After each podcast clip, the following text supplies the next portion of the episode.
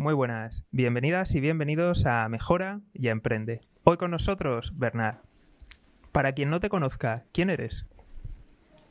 Pues mire, yo soy emprendedor eh, desde hace muchos años, casi toda mi experiencia laboral.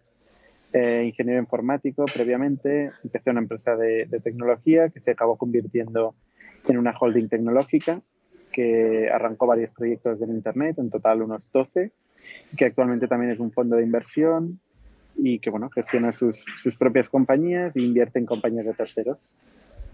Genial. Yo soy el CEO, el CEO de, de esta compañía que se llama ITNIC. Genial. A ver, eh, toda la gente de, del mundo emprendedor y que le interesa un poco te conoce a ti, conoce a ITNIC, pero para quien no te conozca a lo mejor un poquito la, la trayectoria, ¿cómo fue todo ese proceso? Bueno, pues este proceso es un proceso de, de descubrir eh, eternamente, tirar del hilo hasta el infinito, eh, empezando desde la tecnología, no tanto desde el negocio, sino desde la tecnología, que era lo que inicialmente a mí me, movía, eh, desarrollando productos, eh, probando nuevas, nuevos frameworks, nuevas tecnologías que salían y vendiendo proyectos a clientes para tener una obligación moral de acabar aprendiendo eso y hacerlo bien eh, y en cierto, a cierto punto conocer el mundo de los emprendedores eh, que construyen productos, que levantan dinero, que consiguen contratar a gente con talento y eso me, me flipó eh, y decidí hacer lo mismo, eh, básicamente. O sea, de, decidí arrancar una compañía. En aquel momento eh, tenía 23 años, 24 años. se llamaba camalun.com. Se llama camalun.com, es una compañía de on-demand printing que utiliza la tecnología para, para, añadir valor a un mercado muy tradicional, que es el mercado del printing. Eh, intentamos hacer muy fácil el proceso tanto de diseñar y construir un producto digital en la nube, virtualmente, como en la operación de pues, llevarlo a la imprenta, gestionar el workflow y acabar eh, mandando el paquete a casa del cliente.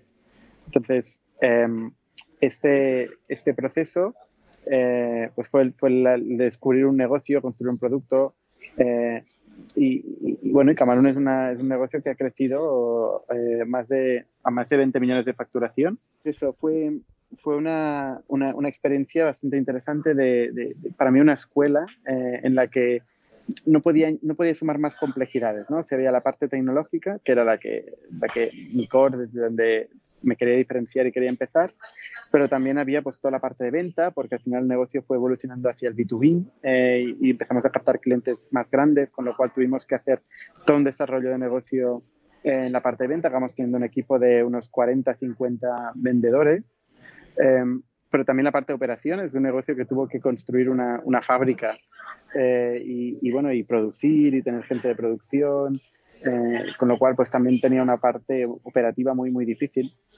Eh, al final tener tanta complejidad, tanto pain, eh, hace que uno pues o bien se atasque y muera o bien aprenda y aprenda mucho, ¿no?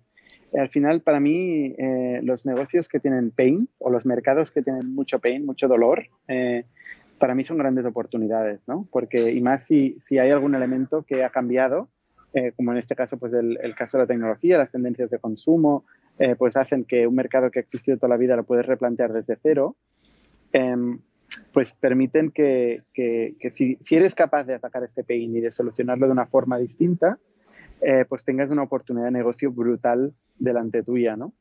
Y, y eso pasa en muchas industrias de, de, toda la vida.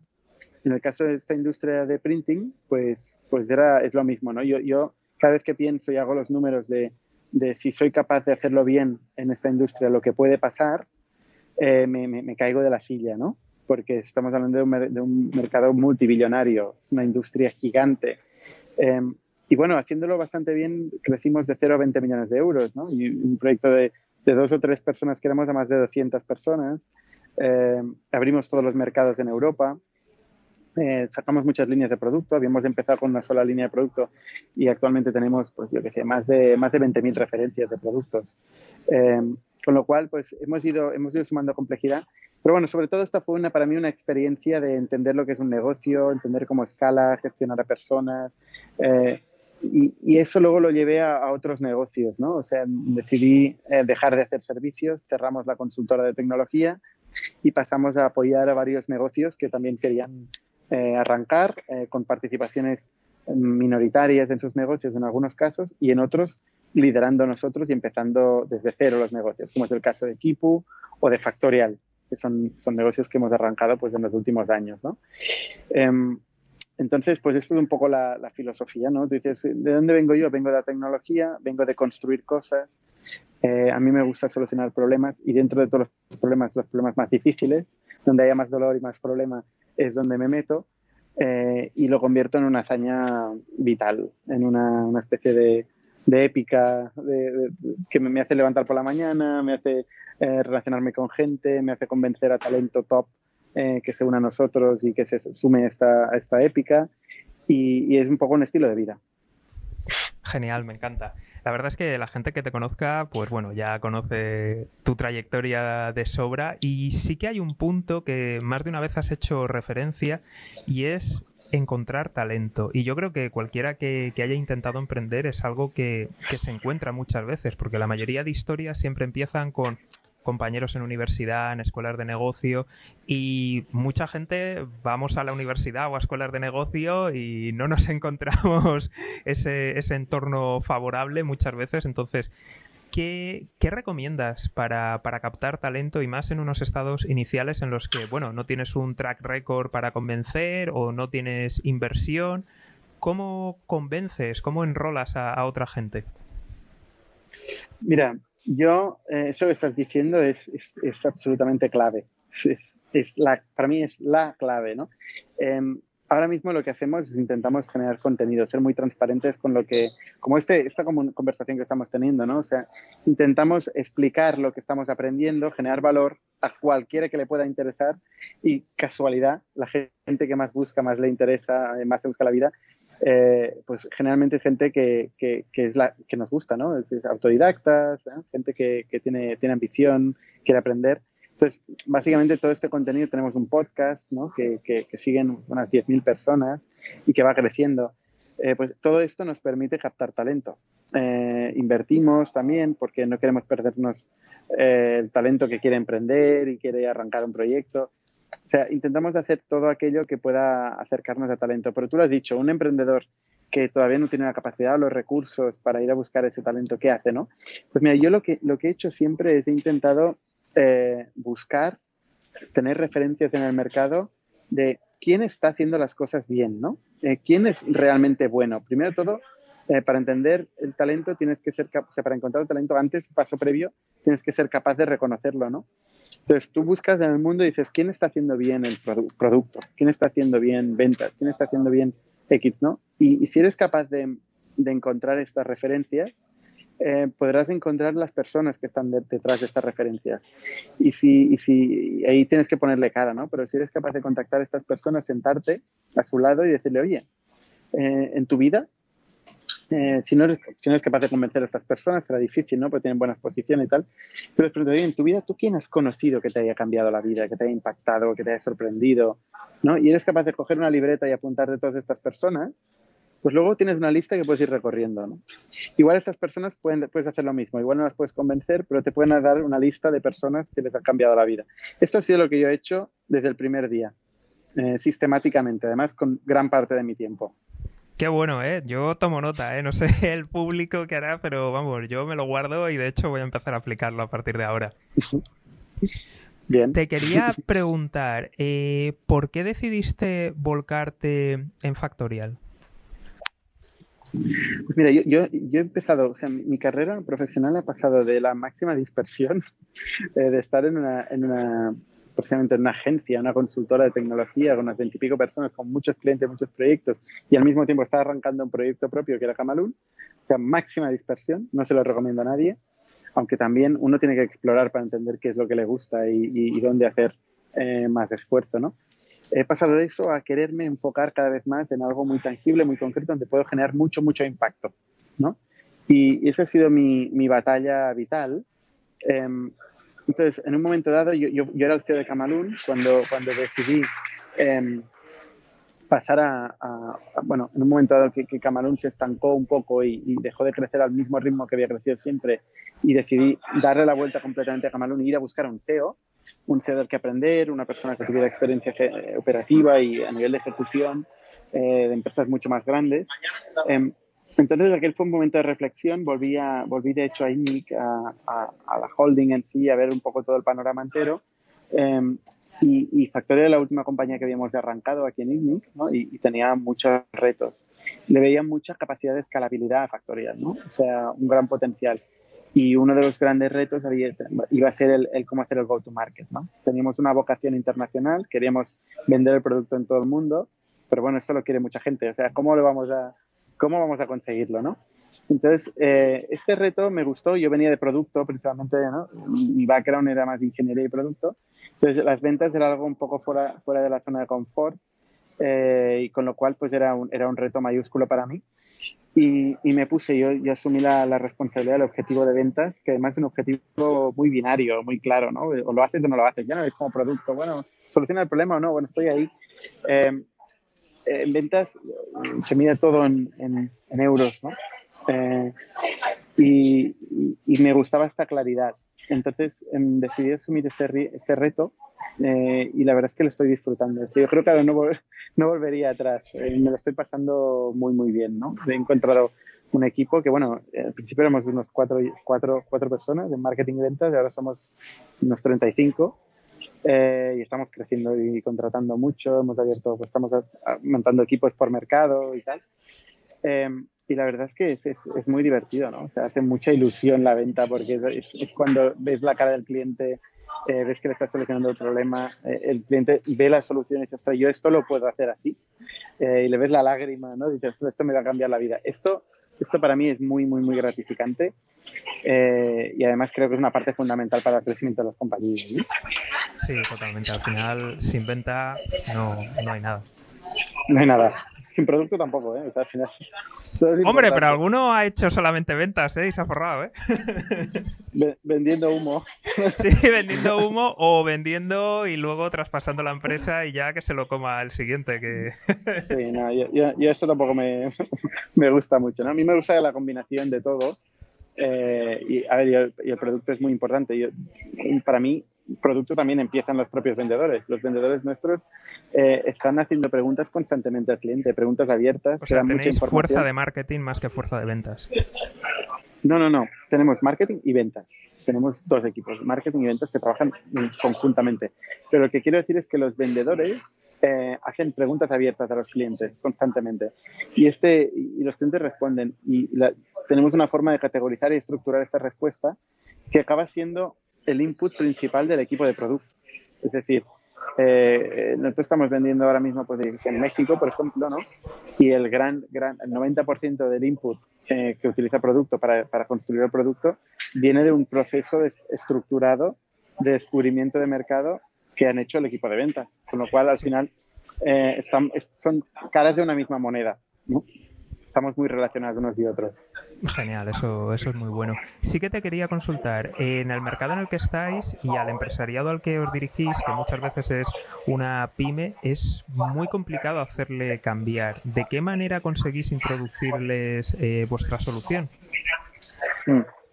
Es efectivamente muy complicado. Nosotros tenemos, eh, o sea, le ponemos mucho esfuerzo al, producto, a la experiencia de, usuario del producto, la forma de, o sea, en cómo, en, solucionar el problema muy orientado a, al, empleado, en nuestro caso además, ¿no? O sea, tenemos una herramienta muy consumer.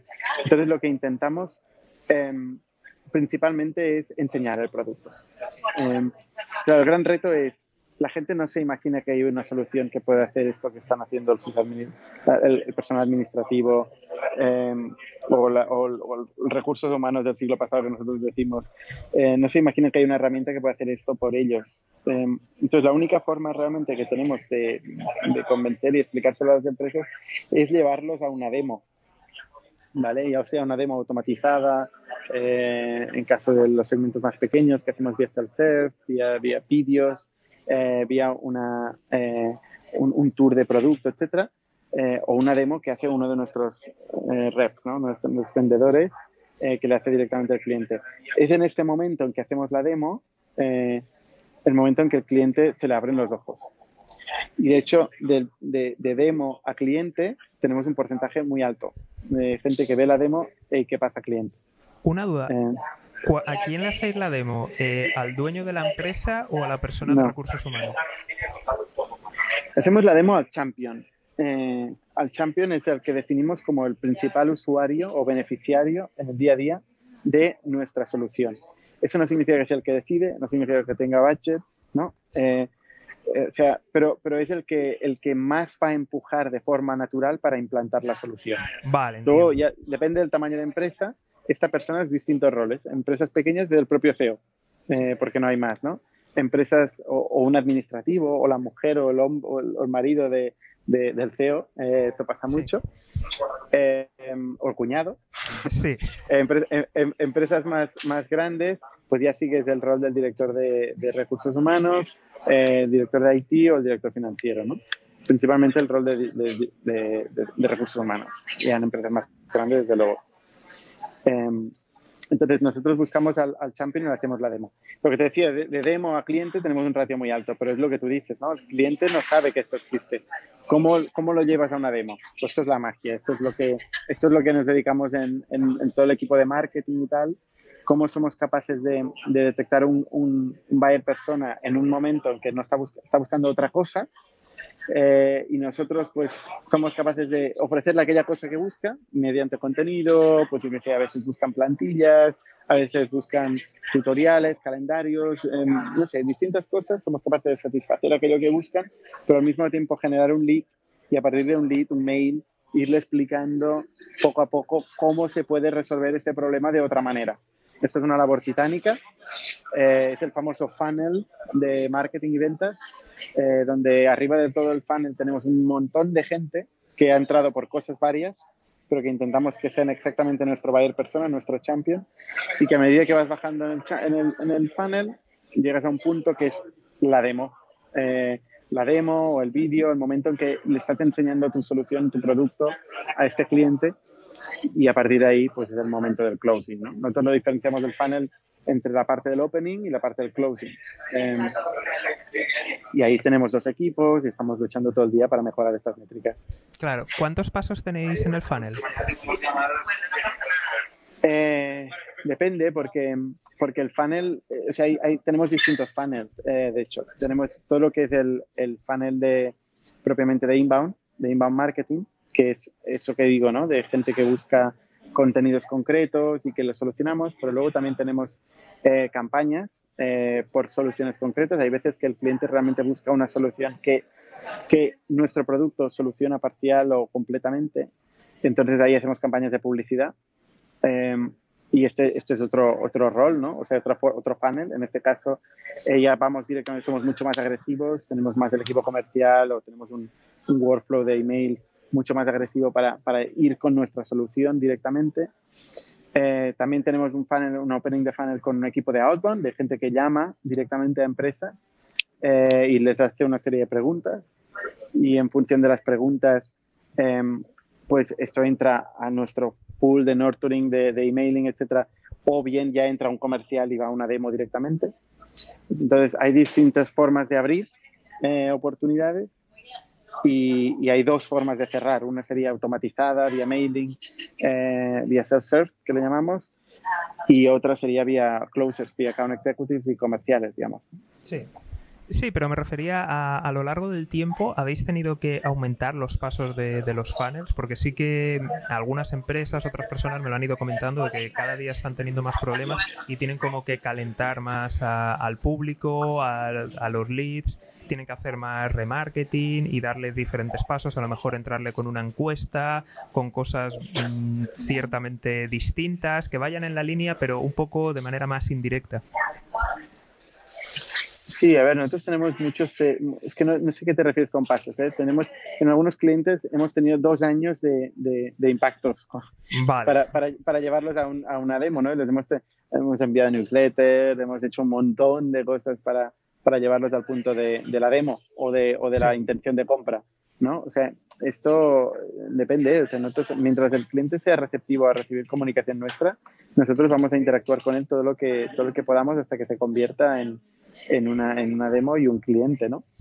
Eh, esto es hay una métrica que se llama lead velocity, ¿no? Que es, que es como este lead madura y pasa de de, ser alguien que no tiene ningún interés en tu existencia a, ser un cliente, idealmente un cliente feliz eh, y, que, para siempre. Em, entonces, este, este, este Lead Velocity es uno de nuestros KPIs, una de nuestras métricas que, que seguimos, evidentemente, y que intentamos eh, acortar siempre todo lo máximo posible. ¿Se puede saber en cuánto lo tenéis o...?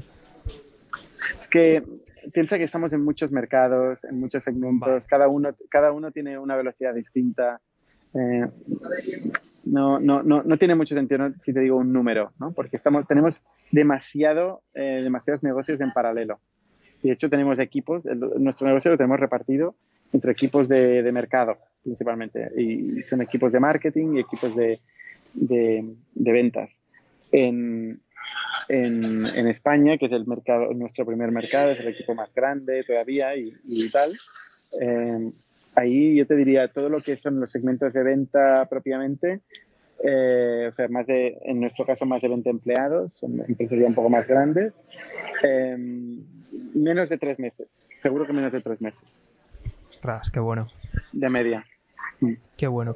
Sí que te quería consultar. Eh, startups normalmente cuando son invertidas siempre tienen problemas cuando normalmente el dinero que están pidiendo parte va para publicidad, parte va para personal, pero cuando va para publicidad y lo tienen que hacer en el clásico Facebook Ads o Google Ads, normalmente los inversores pues les duele, les cuesta. Eh, ¿Qué alternativas consideras que son mejores eh, para realizar el marketing y sobre todo a la hora de un speech, qué consejo le darías a, las startups? Ostras, eh, es muy curioso lo que estás diciendo. O sea, mi experiencia después de pichar a muchos y muchos inversores es exactamente la contraria. O sea, realmente al, inversor las, las, las medidas de crecimiento oportunísticas no les gustan. Les gustan las medidas de crecimiento escalables. ¿Cuáles son las medidas de crecimiento escalables? Estás basadas en, en, publicidad de pago y en outbound. Es decir, eh, les gusta más que tengas un equipo de, de SDRs, de, gente que llama páginas amarillas, digamos, y que es capaz de, sacar demos y ventas con eso, o gente que es capaz de invertir millones de euros en AdWords o en Facebook eh, y conseguir sacar ventas con los buenos economics eh, de esta manera, que la gente que dice, no, he creado un sistema que, como nosotros hemos hecho, ¿eh? que ostras, eh, con, creando este contenido, la gente viene, lo busca, yo hago nurturing y tal. O sea, el, inbound, el inbound no le gusta al inversor. ¿Por qué? Porque, le, porque tradicionalmente es más difícil de escalar. O sea, hay, dos formas de crecer. Una, fuerza bruta, y la otra es con, con, ideas brillantes. Y el problema de las ideas brillantes es que tienes que tener todo el día ideas brillantes, ¿no? Entonces el inversor dice, no, no, a mí no me vengas con ideas brillantes. Yo quiero eliminar riesgo, yo tengo la pasta, tengo la pasta para hacer fuerza bruta. Vamos a convertir mi pasta en tu ventaja competitiva. Pero claro, esto es un negocio que llevado al extremo eh, lleva al founder fuera de la compañía y, al, inversor eh, gestionando la compañía, ¿no? Con lo cual, al final, no es ni, blanco y negro. Eh, tú tienes que encontrar fórmulas para ser eficiente. es imprescindible tener buenas ideas constantemente, pero también es importante saber escalar y saber encontrar fórmulas, cookie cutters, de forma que tú metas pasta por un lado y te salgan clientes por el otro, ¿no? O sea, las dos, la combinación de las dos cosas al final acaba siendo muy importante. Y orientación, a, orientación al uso del capital, o sea, a la eficiencia del uso del capital, porque esto es lo que te, te va a dejar fuera de la compañía o te va a hacer quedarte sin caja y cerrar las puertas, ¿no? Sí, y alternativas a Facebook Ads, Google Ads, eh, que sean interesantes de cara a un inversor y también para la propia compañía, por supuesto. A ver, esto lo que hay que ver es, es entender muy bien quién es tu cliente. ¿Dónde está? ¿Quién es, en nuestro caso, nuestro champion, ¿no? Es, es, el, responsable de recursos humanos de una empresa, ¿no?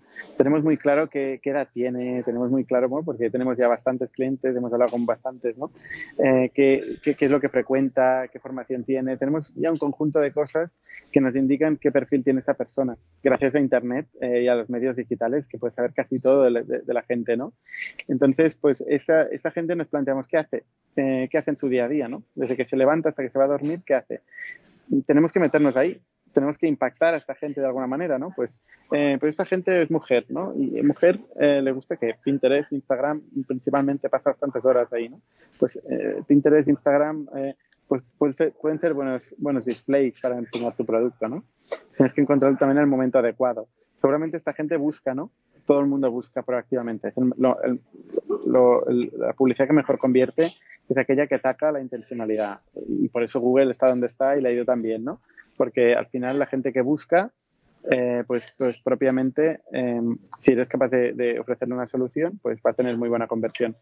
Eh, luego, a ver, eh, puedes arriesgarte en, medidas de publicidad que, no son digitales también, ¿no? O sea, puedes ir a ver pues publicaciones, eh, puedes ver eh, pues lobbies, asociaciones dentro de lo que serían pues tu, tu, grupo eh, o productos complementarios, o sea, tu grupo de, de, target, ¿no? productos complementarios, te puedes plantear hacer publicidad en televisión. O sea, esta cosa que dices, ostras, publicidad en televisión, ya no es lo que era, ¿no? La publicidad en televisión hoy es mucho más, mucho más accesible, ¿no? Y si eres capaz de encontrar tu target en, un, en una franja horaria, esto le, cuesta, yo creo, a la gente de, televisión entender muy bien dónde están tu target, ¿no? No es como Google o Facebook que te da una audiencia ahí súper bien perfilada. Evidentemente la gente de televisión no lo conoce tanto. Te dicen cosas, pero tienes que ver ahí si te lo crees o no. Eh, pero, pero también podría ser, eh, podría ser una opción. Al final, vídeo hoy en día es, es, clave. O sea, plantear hacer acciones publicitarias sin, sin incluir vídeo eh, eh, me parece absurdo, ¿no? O sea, mucha gente, YouTube, la gente se pasa más tiempo en YouTube que, que en cualquier otro sitio. Entonces, pues, eh, al final es de entender muy bien quién es tu target y cómo le puedes explicar lo que tú estás haciendo en el momento adecuado y de la forma adecuada. El canal, que no te voy a dar una receta porque estaría, no tendría ningún sentido, ¿sabes? Sí, sí, no, no pasa nada, pero sí que pregunto, oye, eh, ya que te tengo aquí y estáis ahí centrados, digo yo, a ver si hay alguna alternativa, porque, por ejemplo, eh, tú me has dicho lo, contrario, que no habéis tenido nunca ese problema. Eh, sí que he hablado con, otras personas y me han contado ese problema, entonces me imagino sé que habéis ido a otros inversores para buscar capital, entonces me imagino que, que ahí, estado, ahí ha estado el tema. Sí que te quería consultar, el tema de esta última ronda de financiación que habéis tenido para Factorial, ¿os ha sido muy complicado? ¿El que levantar la ronda? Correcto, sí. A ver, eh, yo te diría que no. Mm, no, y, a ver, y, te lo digo después de, que mucha gente, muchísima gente nos ha dicho que no, ¿eh? Em, pero al final, nosotros del año pasado Em, conseguimos demostrar que tenemos algo, tenemos, una, tenemos un negocio. En la primera ronda, que levantamos 3 millones y medio, la verdad es que no teníamos, no teníamos un negocio, o sea, teníamos un, un buen producto, eh, te podría decir, ¿no? Y, y, yo creo que un producto que solucionaba el problema, eh, un caso de uso a un cliente. Y tú puedes hablar con el cliente, puedes ver el producto y decir, hostia, yo me arriesgo en que estos tíos son capaces de convertir esto en un negocio. Pero el año, el año pasado sí que demostramos que aparte de un producto teníamos un negocio. De hecho, eh, nuestro producto era gratuito eh, y el año pasado decidimos cobrar por él. Y, y sorprendentemente, pues una gran base de nuestros usuarios eh, gratuitos, una grandísima base de nuestros usuarios gratuitos pasó a pagar por nuestro producto, ¿no? Y de hecho, de un día para otro, pues mm, pasamos, multiplicamos casi por ocho el, las, las, ventas y, y, mm, y, pasamos, llegamos casi al break-even. Estamos en una situación muy cómoda también, ¿no? Porque, ostras, tenemos un crecimiento detrás espectacular, eh, tenemos un, un, producto que además de ser bonito y que parece que resuelve el caso de uso, resulta que la gente paga por él. Eh, casi no estamos quemando dinero y teníamos un millón de euros en el banco todavía. Pues es una situación en la que dices, bueno, vale, eh, tengo algo, eh, voy a ordenar un poco mis ideas, voy a hacer una, una, previsión de qué creo que va a pasar en el futuro, qué voy a hacer eh, que pase en el futuro, porque al final vamos a tener que ser nosotros con nuestras manitas que lo hagamos, pero vamos a ver qué es lo que creemos que podemos hacer en los siguientes años, vamos a ponerlo por escrito, hacer un ejercicio de reflexión y contárselo a, muchos inversores ¿no? y a ver qué pasa. Y, ya salimos, fuimos a Berlín, fuimos a Londres eh, y finalmente fuimos a, Silicon Valley, a Nueva York y a, y a San Francisco. Y, y, vimos que a la gente le gustaba mucho lo que les contábamos, ¿no? Igual no les, gusta, no les gustaba pues nuestras condiciones, ¿no? Pues claro, nosotros no, queríamos renunciar al control de la compañía, ni mucho menos. Em, pero, pero sí, que, sí que les gustaba lo que teníamos entre manos. ¿no? finalmente nos encontramos un, un, inversor en Silicon Valley que, que, aparte de tener mucha experiencia invirtiendo en negocios hiperescalables y, y bueno, Twitter, ¿no? Estamos hablando de HubSpot, ¿no? estamos hablando de Drift, los negocios que, los que ha invertido CRV, eh, nos entendió muy bien, entendió muy bien nuestra, nuestra filosofía, nuestra, nuestra vocación de solucionar un problema a escala eh, a nivel mundial eh, y nuestra forma de pensar de cómo, cómo construimos producto, cómo gestionamos las ventas. Y fue muy fácil, la verdad. O sea, dijo, yo, eh, Reed, eh, que es el, el partner que, que, vio el proyecto, dijo, yo quiero estar aquí. O sea, dime, dime cómo y qué tenemos que hacer, ¿no? Y de hecho hicimos un acuerdo de handshake y luego el mundo se fue al traste, ¿no? Y hubo una pandemia global y tal, y nosotros teníamos un handshake, o sea, no teníamos nada más que un acuerdo oral, verbal. Eh, pero, pero son gente muy seria, este tipo de fondos, ¿no? Y efectivamente, pues lo que habíamos acordado se convirtió en un contrato y de un contrato a una transferencia. En pleno coronavirus. Sí, me alegro que, a ver, me imagino que esperabais que, que, cumplieran si os han dado la palabra, pero vamos, el mal trago que habéis pasado estos meses seguro que no lo quita nadie. Sí, no, no, la verdad es que pasamos unas semanas que estábamos acojonados. O sea, no te diré lo contrario. Sí que te quería preguntar ahora por, por un poco qué es lo que hacéis y luego también eh, diferencia entre ITNIC y una aceleradora y la clásica pregunta que ¿qué le dirías a la gente ¿no? que, que es crítica con las aceleradoras y que dice que, que no aportan valor. ¿Cuál es tu, tu opinión? Eh, uy, son muchas preguntas. A ver, sí, vamos, empezó... en general, primero de todo, ITNIC, en qué consiste, en qué se diferencia de una aceleradora y luego vamos a... Vale, a ver, una aceleradora yo entiendo que, que es un modelo de, de, de, encontrar o propiciar la oportunidad de forma sistemática. Y cuando digo la oportunidad, quiero decir eh, proyectos de negocio, ¿no? Mm, proyectos de negocio escalables, invertibles, etcétera. Y que generalmente eh, basa su modelo de negocio, al menos tradicionalmente, inicialmente basa su modelo de negocio en la participación en el capital de estas compañías. Eh, entonces, claro, a nivel de, financiero es un modelo complicado. Financiero me refiero puramente a, las finanzas de una aceleradora, ¿no? Porque imagínate, es un negocio que tiene una estructura eh, en la que está pues, ofreciendo valor constantemente una serie de compañías. Luego discutiremos si el valor es bueno o malo, si está, sí. eh, como, como cualquier otro tipo de servicio o producto, ¿no? Pero, pero lo que está claro es que esta gente está haciendo muchas cosas, ¿eh? pagando nóminas, eh, teniendo costes y que al final su upside, su retorno, eh, vuelve al cabo de un tiempo indeterminado del futuro en cuanto estas compañías que han pasado por ahí en algún momento se venden eh, y con lo cual devuelven eh, un retorno a sus inversores. ¿no? Desde un punto de vista financiero, hostia, es, es, es realmente es realmente un modelo muy complicado. ¿eh? Normalmente los fondos de capital riesgo tienen un horizonte de 4 o 5 años en, en, los que están invirtiendo, invirtiendo, eh, cobran a los inversores un management fee para poder pagar sus nóminas eh, y luego cuando ya pasan esos 4 años, ¡pum!, levantan otro fondo para seguir cobrando este management fee. ¿no? O sea, esto no pasa tanto en los aceleradores. O sea, realmente el, cualquier modelo de negocio de aceleradora eh, históricamente ha obviado el overhead y el coste de mantenimiento de gestión que, que le ha comportado. Entonces, desde un punto de vista del de socio de la aceleradora, eh, yo no sé si le ha generado mucho valor. O sea, el propio socio eh, propietario de la aceleradora. Lo que sí. está claro es que la mayor, la mayor parte de las aceleradoras que aparecieron hace 5, eh, 7 años y tal no existen, ¿no? Em, hay, hay, muy pocas que, hayan, que hayan quedado, ¿no?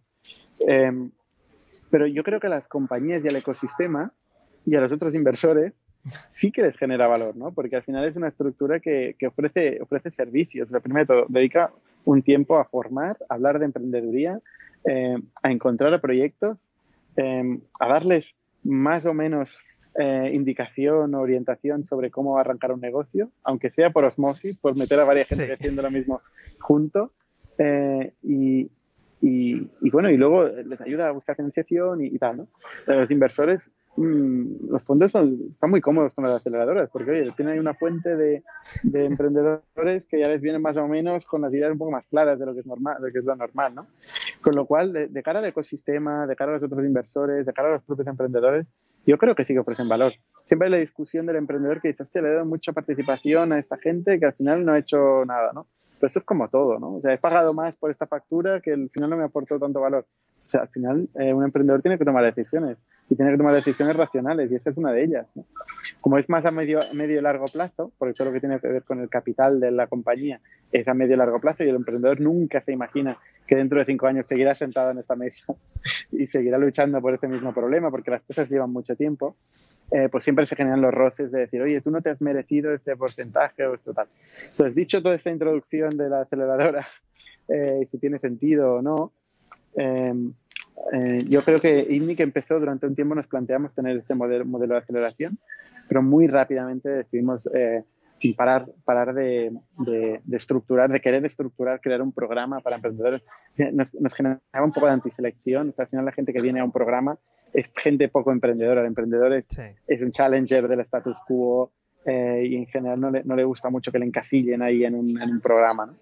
Eh, entonces, no, dejamos de, dejamos de adoptar este modelo, pasamos a ser un modelo que eh, participaba en proyectos, em, pues si en, en, gente que buscaba un CTO, nosotros éramos techis, pues les ofrecíamos, pues mira, nos quedamos trozo de tu compañía, tal, negociábamos nos quedamos este trozo de tu compañía, nosotros haremos la tecnología hasta este punto eh, con esta involucración y tal, ¿no? al principio les parecía bien, pero luego siempre todo se tuerce o, se, o cuesta más o tal, ¿no? Y al final también acabamos diciendo, mira, oye, eh, vamos a invertir cash, que nadie va a discutir lo, lo, que vale el cash, y vamos a dejarnos de tener conversaciones de yo voy a hacer esta parte, tú vas a hacer esta parte, ¿no? Porque al final nosotros el coste era cash, ¿no? O sea, era, eh, teníamos programadores que les pagábamos una nómina. Eh, sin embargo, la, la, aportación por parte del emprendedor pues la percibía de, de, de mil maneras distintas, ¿no? Sí. No, vosotros tenéis que ayudarnos hasta el infinito.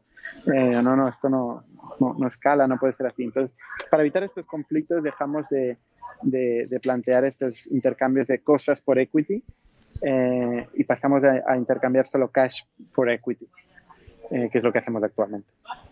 Genial. Ahora que lo has nombrado, el problema con, con los programadores, eh, ¿qué es lo que buscas en un programador o qué recomendarías que, que, tuviera un buen programador para que os fuera interesante? ¿Qué es lo que tiene un buen programador? Eh, a ver. Eh, sí, ¿qué le pedirías? ¿Cómo se formaría? Lo digo porque muchas veces estáis hablando de, de, que tenéis problemas al encontrar programadores y, por ejemplo, hay zonas, o yo, por ejemplo, conozco a gente que, que es programadora y que incluso está en paro o tiene trabajos precarios. Entonces, ¿qué, sí, sí, ¿qué, qué requeriría para, para poder entrar, eh, unirse al ecosistema, entrar en empresas más punteras o empresas que a lo mejor tuvieran otros valores como las vuestras? Vale, a ver, un, un, programador, tal y como lo entendemos muchas veces las startups, eh, y sobre todo las startups de producto y tecnológica, es, es, un ingeniero en estado puro. O sea, un ingeniero en el sentido que tú le das un problema eh, y, y, te, diseña una solución end-to-end. Piensa una solución end-to-end, ¿no? Que, que, que, y a veces intentamos que sea una solución eh, elegante, eficiente, eh, ambiciosa, ¿no? diferencial, ¿vale? Entonces, este, esta figura de, de, de, programador en ese sentido, en el sentido de ingeniero, pero el mismo ingeniero que, es, que, que te hace un puente o te hace una, eh, una, una, obra de ingeniería, es el tipo de ingeniero que nosotros buscamos. De hecho, las startups en general buscan lo más full stack, lo más generalista posible, que entienda de distintos stacks de tecnología, que entienda del front, que entienda del back, que tenga una visión eh, general, generalista. Eh, luego, con el tiempo, se ve forzada a ir especializando como en todas las otras áreas de un negocio. Pero, pero realmente lo que buscamos en un programador eh, es esta persona que es capaz de, de buscar soluciones elegantes a, problemas y te aseguro yo que, que esta figura eh, es una figura muy complicada de, de encontrar porque porque todas las empresas necesitan, actualmente todo el mundo está digitalizándose en masa, todas las empresas necesitan esta figura eh, y, y, es un auténtico drama, se paga muchísimo, eh, aparte está muy acomodado. Eh, la gente que ha entendido esto y tal está muy acomodado, ¿no? Los estoy viendo aquí detrás, detrás de mi móvil, lo estáis viendo. y claro, tú le tienes que, un programador, ostras, tú tienes que ofrecerle pues beneficios, muy buen salario, comodidad, cero estrés, cero presión, O sea, es un, es un mercado que está totalmente desalterado, ¿no? O sea, la oferta y la demanda no tiene nada que ver. Eh, entonces, pues, y, y, y, bueno, y mucha gente se está empezando a dar cuenta, ¿no? Hay mucha gente que, que se está metiendo en este mundo de, de, de los programadores, hay mucho bootcamp, hay, hay, much, hay mucha, mucha empresa que se dedica a, a, reconvertir gente que viene de otros ámbitos y los, los reconvierte. Es que no hay otra. Nosotros traemos mucha gente de fuera, eh, hemos contratado mucha gente en, en, todos los países del mundo, te diría, con lo cual... Eh, pues, pues sí que sí que sí que es un auténtico drama. Y, hay la figura luego del, del, programa, del informático programador clásico, que es una persona que recibe por un tubo una serie de requerimientos eh, y los pica. Sí. Eh, pero yo es que yo, este no es el programador que, que buscan las startups. Eh, este es el programador que igual van a las grandes consultoras de tecnología, eh, donde no hay, no hay mucho espacio para la creatividad, eh, son en auténticos centros de producción y, habrá quien le guste esto también. ¿no? A mí, yo cuando, cuando estudié informática y tal, desde luego no me imaginaba, nunca en mi vida me imaginaba eh, haciendo este tipo de trabajo. ¿no? Yo, a mí me gusta entender lo que estoy haciendo, eh, ver, tocar la solución, casi ver al cliente cuando está utilizando mi solución. Eh, es otra, otra, otra forma de entender lo que es la programación. También los lenguajes de programación que trabajan en estas consultoras eh, y lo que trabajan las startups pues son distintos también. ¿no? Claro, ¿qué lenguajes estáis trabajando vosotros? Pues mira, nosotros estamos haciendo principalmente Ruby en, en, en Ruby, Ruby, on Rails. Eh, en el Ruby, eh, Ruby on Rails y, y Ruby sin Rails ah, vale. en, en, el, en el back y, y luego en el front React principalmente sí. como framework de, de, de front y luego un conjunto de muchas tecnologías distintas, de, de, bueno, de bases de datos, de, de, todo un poco, de búsqueda, de, yo qué sé, de mil cosas. Yo, yo no estoy llevando tecnología, yo, yo llevo ventas. Eso, bueno, ya, pero tienes un background y por eso te pregunto, no, no tiene más. Sí que te quería consultar también, eh, para la gente que ahora mismo está a lo mejor en un momento difícil, está pensando en reconvertirse y ve una oportunidad en la programación, ¿qué le recomendarías para esa reconversión? Eh, le recomendaría que, que, que empezara empezar. Bueno, igual un bootcamp es un buen punto de partida, pero como punto de partida. O sea, realmente lo que lo mismo que hacía yo en mis inicios, que era ponerme proyectos eh, como objetivo, proyectos tangibles que, que, van a servir a alguien y, y dedicar mucho tiempo a ser autodidacta y, y, aprender a buscar cómo lo hace uno, cómo lo hace otro, dedicar noches, eh, muchas horas a, a, a, tirar del hilo. Eh, el mundo de, lo bueno del mundo de la, la, técnico, el mundo de la programación, es que eh, hay mucha gente contribuyendo y hay mucha transparencia por definición, por vocación eh, del programador. Entonces, es muy fácil encontrar lo que está haciendo otra gente y aprender de, otra gente. Incluso es sorprendente, sorprendentemente fácil preguntar a la gente y, recibir feedback. Em, con lo cual, yo le, diría a la gente que se pongan proyectos como objetivo y que los construyan. Eh, igual después de un bootcamp. Eh, pero, pero esto es lo que al final hace la diferencia. O sea, no es programar, no es algo, no es una ciencia teórica que tú te aprendas de un libro y, y ya está, y con eso sabes algo. No, no. Tiene una componente práctica muy importante y tiene una componente de, de, excelencia, búsqueda de excelencia constante, de, de profundización y de curiosidad extrema eh, porque tú quieres entender, bueno, primero he entendido, he conseguido que esto funcione, pero ahora me quiero plantear, esto lo podía hacer mejor. Y si miro detrás de esta caja que hasta ahora no sabía cómo funcionaba y quiero entender cómo funciona, y si miro esta otra, y si miro esta otra, y si conviertes esto en tu forma de vida, eh, en pocos años pues acabas siendo una persona muy, eh, pues con, con, mucha experiencia ¿no? en programación y que puede entregar mucho valor a una compañía. Y esta persona pues va a cobrar eh, 40, 50, 70 mil pagos fácil hoy en día. O sea que eh, es un buen deal. Genial. Vamos a pasar ahora a la última parte de la entrevista y Bernard, ¿qué vas a ser de mayor? ¿Qué voy a ser de mayor? Es que soy un poco mayor, ¿eh? ¿Has visto? Que, que va, que va, que va, que va, que va, que va. Sí, aún te queda un montón de marcha. No lo sé, yo, yo, me veo siempre haciendo lo que estoy haciendo, ¿eh? O sea, y cuando, y cuando no lo vea voy a cambiar. O sea, al final em, yo estoy, estoy haciendo siempre, o sea, lo que sea lo que estoy haciendo, lo estoy haciendo para largo plazo. Eh, INNIC fue mi primera compañía, que arranqué con 22, 23 años y probablemente sea mi última compañía.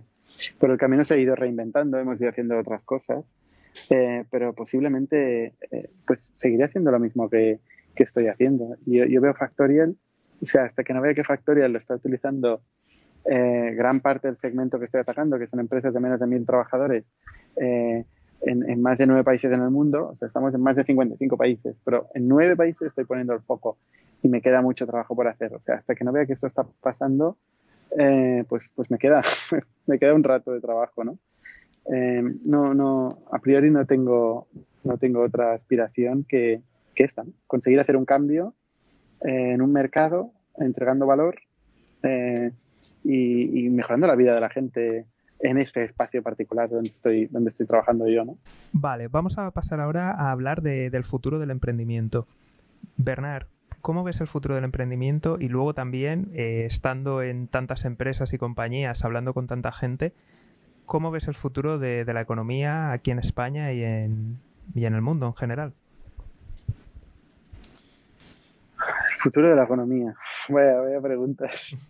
Eh, y el futuro del emprendimiento lo veo exactamente igual que el pasado del emprendimiento. ¿eh? O sea, es decir, eh, gente con inquietud eh, que va a encontrar en cualquier contexto económico, social, va a encontrar siempre oportunidades para construir, añadir valor, solucionar problemas y construir negocios eh, escalables y gigantes o, o, o pequeños. Eh, siguen siendo necesarios e importantísimos y, va, a seguir, va a seguir siendo así. ¿no? Yo creo que cada vez más eh, va habiendo más cultura de, eh, por suerte en España, por ejemplo, en, particularmente en España, de, de, buscarse la vida un poco, ¿no? Ya, ya está bien de esperar siempre que, que, nos vengan a, que siempre nos tengan que ayudar a, o nos tengan que resolver algo, ¿no? Yo o sea, una carrera, ¿por qué no me vienen aquí a mi casa a picarme la puerta y, y a contratarme? Bueno, pues porque el mundo, el mundo ya no es así, ya no, ya, esto se ha acabado, ¿no?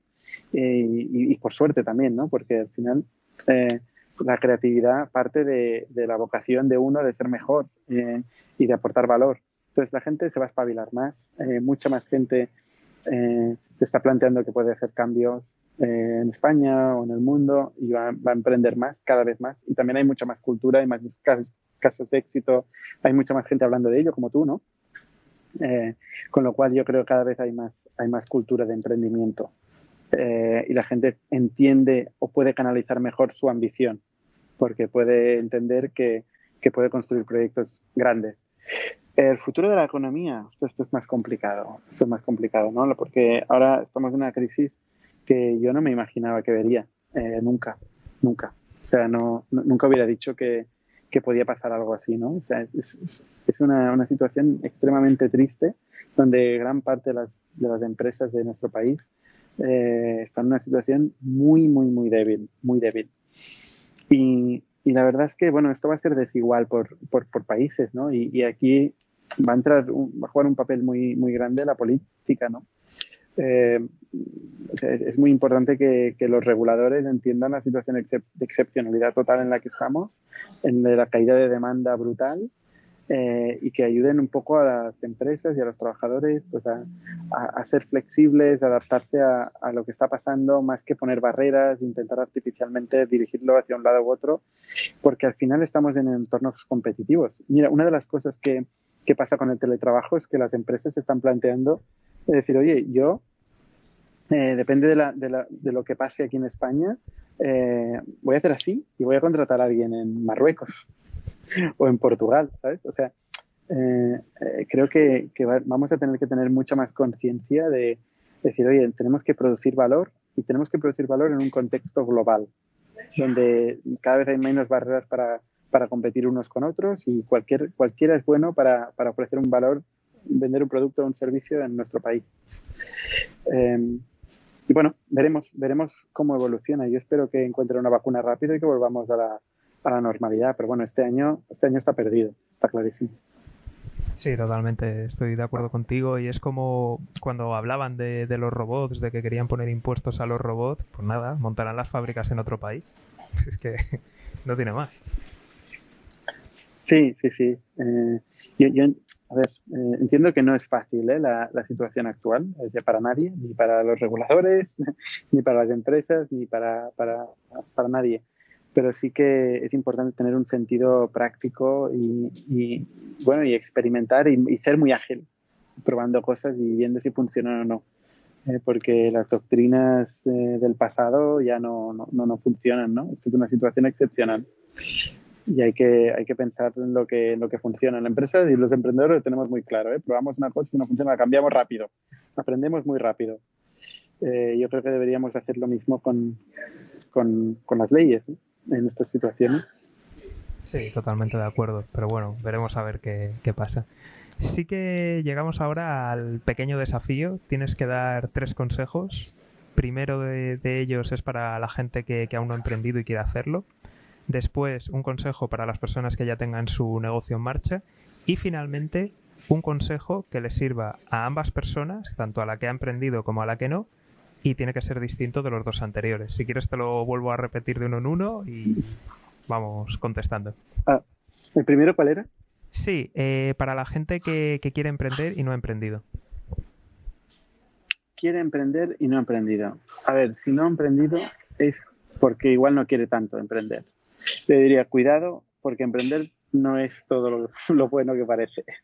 Eh, yo, yo, yo, creo que uno tiene que conocerse a uno mismo y entender qué es lo que quiere, por qué quieres emprender. ¿Quieres solucionar un problema? Pues solucionalo y empieza a solucionarlo. Eh, eso, eso será emprender. O sea, no, no hables de ello, hazlo. Eh, ¿Quieres montar una empresa? Bueno, eh, pues, pues, no sé, monta una empresa, eh, piensa piensa donde hay una oportunidad, porque una empresa es una estructura jurídica, no, no es, no es, eh, para mí no es un, no es un proyecto, no, es, no, es, un sueño. No, no. Hay mucha gente que lo, que lo, lo ve como un sueño, yo no, nunca lo he entendido. Eh, pero en cualquier caso tendrá que buscar pues, una, una oportunidad, eh, un problema también, ¿no? y resolverlo y generar valor. Eh, pero, pero en cualquier caso que piense que, que esto va para largo, le diría, ¿no? que, que no es una cosa de un día para otro. Eso también está muy arraigado en la cultura aquí en España, ¿no? Voy a hacer esto, lo voy a vender, eh. Ostras, eh, las cosas llevan tiempo y tiene que hacerte mucha ilusión, lo tienes que ver muy, muy, muy claro para meterte en un lío de este tipo. Entonces el consejo sería, eh, pues ese, no sé, he dicho muchas cosas, no sé si algo... No, no, sí, sí, yo creo que, que, ha quedado claro y que la gente tiene que, que pensarlo bien, meditarlo antes sí. y ver todo. Ahora vamos al consejo para la gente que ya tiene su propio negocio en marcha. Pues que siga, eh, si, si, disfruta, eh, que siga, o sea, no sé, depende del objetivo que tenga. Otra vez, tener un negocio eh, no implica nada. No implica, yo, yo, al final creo que eso es muy filosófico, ¿eh? pero creo que tenemos que buscar lo que nos, lo que nos satisfaga, ¿no? Eh, y eso puede cambiar con el tiempo y desde luego cambiar con cada persona. Entonces es muy difícil que yo pueda decir a la gente eh, lo que tiene que hacer o lo que tiene que dejar de hacer. O sea, al final lo que, lo que puedo decir a la gente es que luche para aquello que le haga, para conseguir aquello que le haga feliz. eh, y en mi caso, pues pues es esto, ¿no? Intentar solucionar problemas difíciles eh, es, algo que me hace feliz.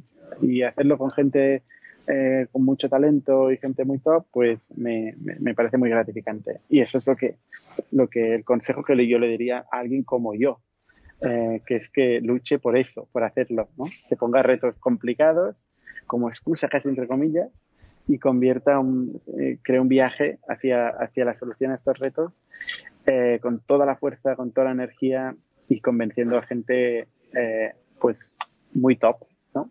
Que le inspire.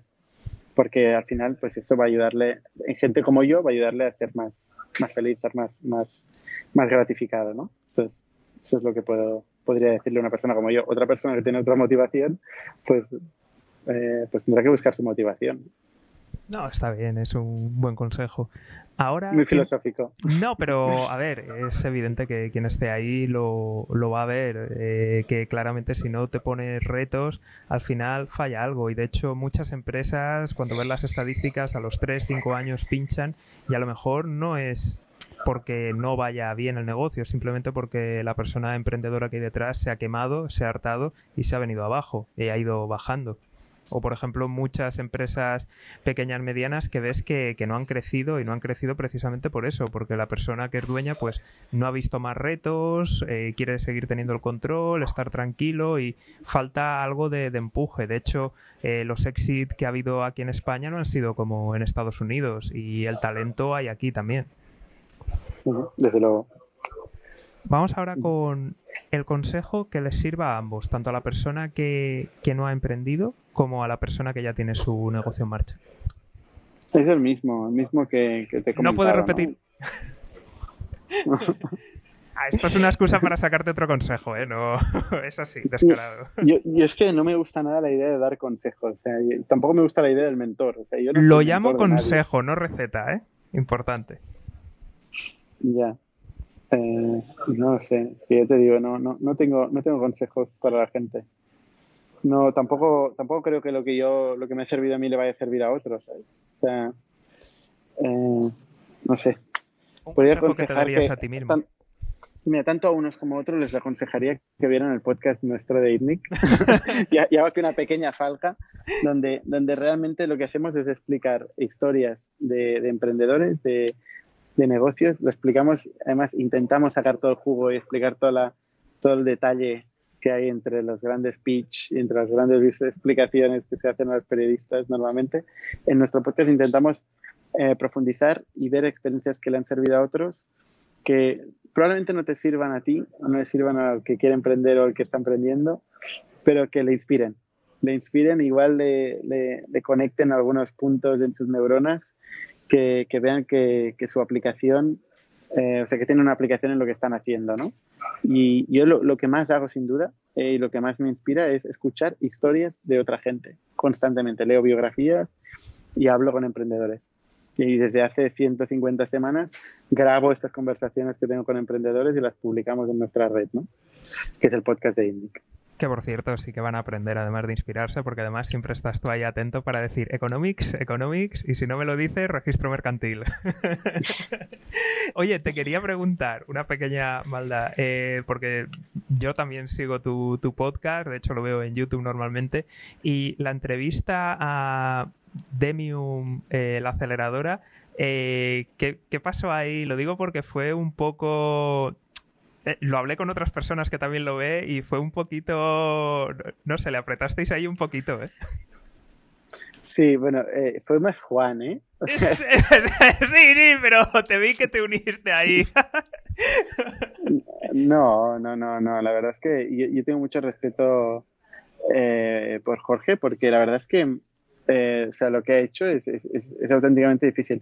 Mira, es un modelo tan difícil el, de la aceleradora que, que, tienes que, es casi como un, proyecto B2C, donde tienes que crear una marca tan fuerte porque, porque necesitas que, que, al menos los buenos proyectos eh, pasen por ti, ¿no? O sea, ya que va a haber tanto proyecto que no va a funcionar, tienes que conseguir que los proyectos pasen por ti o que primero vayan a ti, ¿no?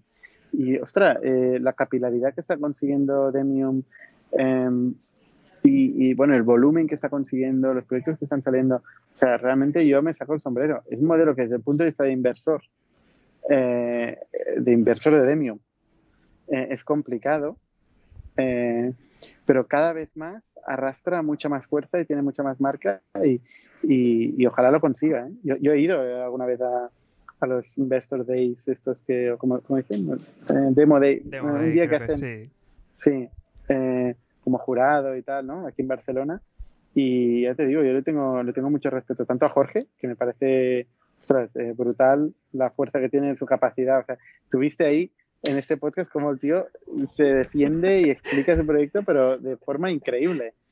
Eh, y, su capacidad de explicar el proyecto, de comunicar, que al final es fundamental en un, en un founder, eh, pero también de lo que está consiguiendo. O sea, que me quito el sombrero, ¿eh? no, no para nada, para nada soy crítico soy crítico con todo el mundo, sobre todo con nosotros mismos. Vale, si algún día viene Juan, se lo, se lo diré. Le diré, te he echado a ti la culpa, explícame. es que, de, hecho, a mí me llamó, de hecho me empecé a partir de risa y se lo mandé a unos amigos que también suelen verlo y me dijeron lo mismo. Dijeron, oye, ¿qué ha pasado aquí? ¿Qué ha ocurrido?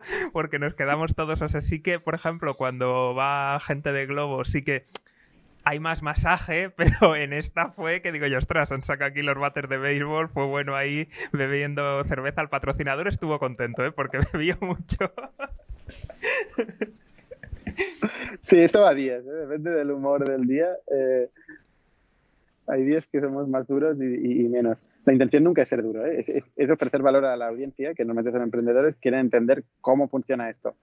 Y queremos que, cuando acabe el podcast haya quedado claro de cómo funciona esto, ¿no? Cómo lo ha hecho, qué, ha sido clave, cómo es el negocio realmente en términos cuantitativos también, no solo en términos cualitativos. Bueno, es un poco el objetivo que nos proponemos. Genial. Y ahora... Hay, veces que es imposible, ¿eh? porque no vale, vale. y ahora, por inspiración de la última entrevista, la de Bernard, eh, incluyo su consejo. Personas que, te han cambiado la vida, Bernard. Personas que me han cambiado la vida. Pues, pues mira, mi socio, yo creo que mi socio Jordi eh, Romero, que lo estoy viendo ahí en el fondo, es, una, es una de las personas que yo lo conocí con, tenía 17 años, yo creo que tenía 18 años. y, yo creo que es una, es una de las personas que, que en su momento, cuando en un momento muy joven, eh, donde estaba, donde tenía tanto por hacer eh, todavía, eh, me influyó en el momento adecuado, porque yo vi que tenía un talento brutal, una capacidad de construir. Entonces yo dije, hostia, yo, yo, quiero eso, ¿no? Y son estas personas que en momentos puntuales de tu vida pues te influencian y que al final eh, pues tú lo miras luego con perspectiva y dices, ostras, no sé quién sería o qué hubiera hecho si no hubiera conocido a esta persona, esta persona, esta persona, ¿no? Pero él, desde luego, fue uno de los, eh, una de las personas que, que me, me, influyó. Y bueno, que ahora es mi socio tanto en ITNIC como, como en Factorial y tengo la suerte de estar trabajando día a día con él. Genial, pues Bernard, muchísimas gracias por todo, por el nuevo consejo que, que voy a incluir en todas las entrevistas y nada, si nos estáis viendo, ya sabéis, suscribiros, eh, si estáis escuchando el podcast, darle a seguir y todas esas cosas. Nos vemos aquí en el siguiente programa. Un saludo y hasta pronto.